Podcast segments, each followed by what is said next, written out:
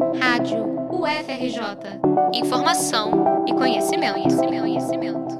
A varíola dos macacos continua avançando pelo mundo. Já são mais de 24 mil casos em países onde a doença nunca havia sido registrada. Em 23 de julho, a Organização Mundial da Saúde, OMS, declarou o atual surto como uma emergência de saúde pública de preocupação internacional. A medida foi tomada para alertar os países sobre a necessidade de uma resposta global ao vírus. Desde o começo do surto, a Universidade Federal do Rio de Janeiro, UFRJ, se colocou como referência na testagem e diagnóstico da varíola dos macacos, fazendo testes para Rio de Janeiro, Espírito Santo e todo o Centro-Oeste. No dia 28 de julho, a UFRJ promoveu o evento Fala Minerva, com a presença de especialistas no assunto para discutir os desafios impostos pela doença. Também chamada de monkeypox, a varíola dos macacos vem apresentando um padrão diferente do que constava na literatura. No continente africano, onde a doença se espalhou primeiro, infectados costumavam ter muitas lesões na pele e espalhadas pelo corpo. No atual surto, pacientes desenvolvem poucas lesões, até mesmo únicas, em regiões genitais, anais e na mucosa oral. O periódico britânico New England Journal traçou o perfil atual dos infectados pela varíola dos macacos. 38 anos é a faixa etária média dos infectados. Para a virologista do UFRJ e assessora do Comitê da OMS para a Pesquisa com Vírus da Varíola, Clarissa Damaso, essa condição está ligada ainda à vacinação realizada nos anos 70. O perfil demográfico mudou. A gente tem abaixo de 40 anos, com idade de 21,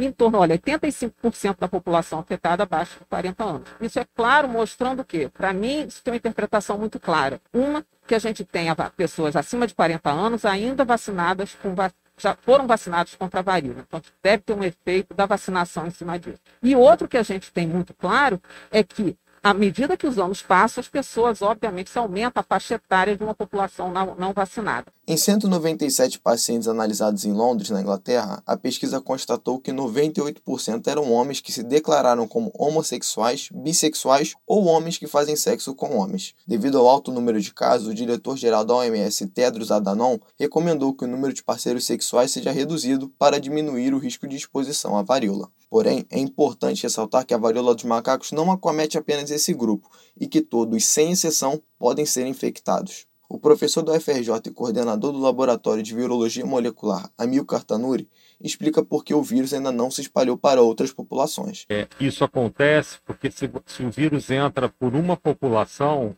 ou por um grupo que é, tem relações entre si, até isso vazar para outros componentes demora, né? Lembra no HIV? Começou assim, aí depois a gente viu que os hemofílicos estavam com HIV, depois nós vimos que as crianças nasciam com HIV. Não existe nenhuma evidência biológica que esse vírus seja específico para um sexo. Aliás, é, não sei que vírus tem essa especificidade, né? A transmissão do monkeypox ocorre por meio de gotículas, mas a forma mais contagiosa é o contato com as lesões na pele ou com roupas, lençóis e toalhas dos infectados. Contatos íntimos mais prolongados, como relações sexuais, têm se mostrado um dos principais modos de contágio por causa da fricção pele a pele. A nomenclatura da doença também tem gerado problemas. Cinco macacos foram encontrados mortos e outros três foram resgatados com indícios de intoxicação em Rio Preto, São Paulo. A polícia suspeita que eles tenham sido atacados por pessoas depois dos primeiros casos na região. Apesar do nome, esses animais não são transmissores do monkeypox. Pelo contrário, são tão vítimas quanto os humanos. A OMS está se movimentando para renomear a doença por algo que não seja discriminatório nem estigmatizante. A letalidade da doença tem sido baixa. Do início do surto até o momento, a Organização Mundial da Saúde registrou nove mortes. O primeiro óbito fora do continente africano ocorreu no Brasil, com um homem de 41 anos que estava em tratamento contra um câncer. A varíola dos macacos é considerada uma doença de risco para gestantes, crianças de até 8 anos e pessoas com imunossupressão. O ministro da Saúde, Marcelo Queiroga, falou que o Brasil deve adquirir 50 mil doses de vacinas, mas não deu detalhes de quando a compra vai ser feita. Inicialmente, os imunizantes vão ser aplicados nos profissionais de saúde, já que estão na linha de frente contra a doença, e nas pessoas infectadas. Segundo especialistas, ainda não há necessidade de vacinação em massa, mas fica no ar uma questão geopolítica. Existem três vacinas disponíveis contra o monkeypox no mundo, produzidas em laboratórios da Dinamarca, dos Estados Unidos e do Japão. No entanto, o continente africano, região onde a varíola dos macacos é endêmica, não tem sequer uma dose dos imunizantes. A detecção do monkeypox é feita por meio de um teste molecular, que precisa de cerca de 24 horas para o diagnóstico. O objetivo dos especialistas é desenvolver um teste de antígeno rápido para ser utilizado em larga escala e que identifica a presença do vírus em pouco tempo. Com isso, os infectados podem ser isolados imediatamente e evitam a infecção de outras pessoas. No Brasil, são 2.293 infectados até a gravação desta matéria, com São Paulo apresentando mais de 70% dos registros. Mesmo com os números, o virologista Amilcar Tanuri demonstrou confiança no combate à varíola. Esse vírus nós conhecemos, nós sabemos como lidar com ele.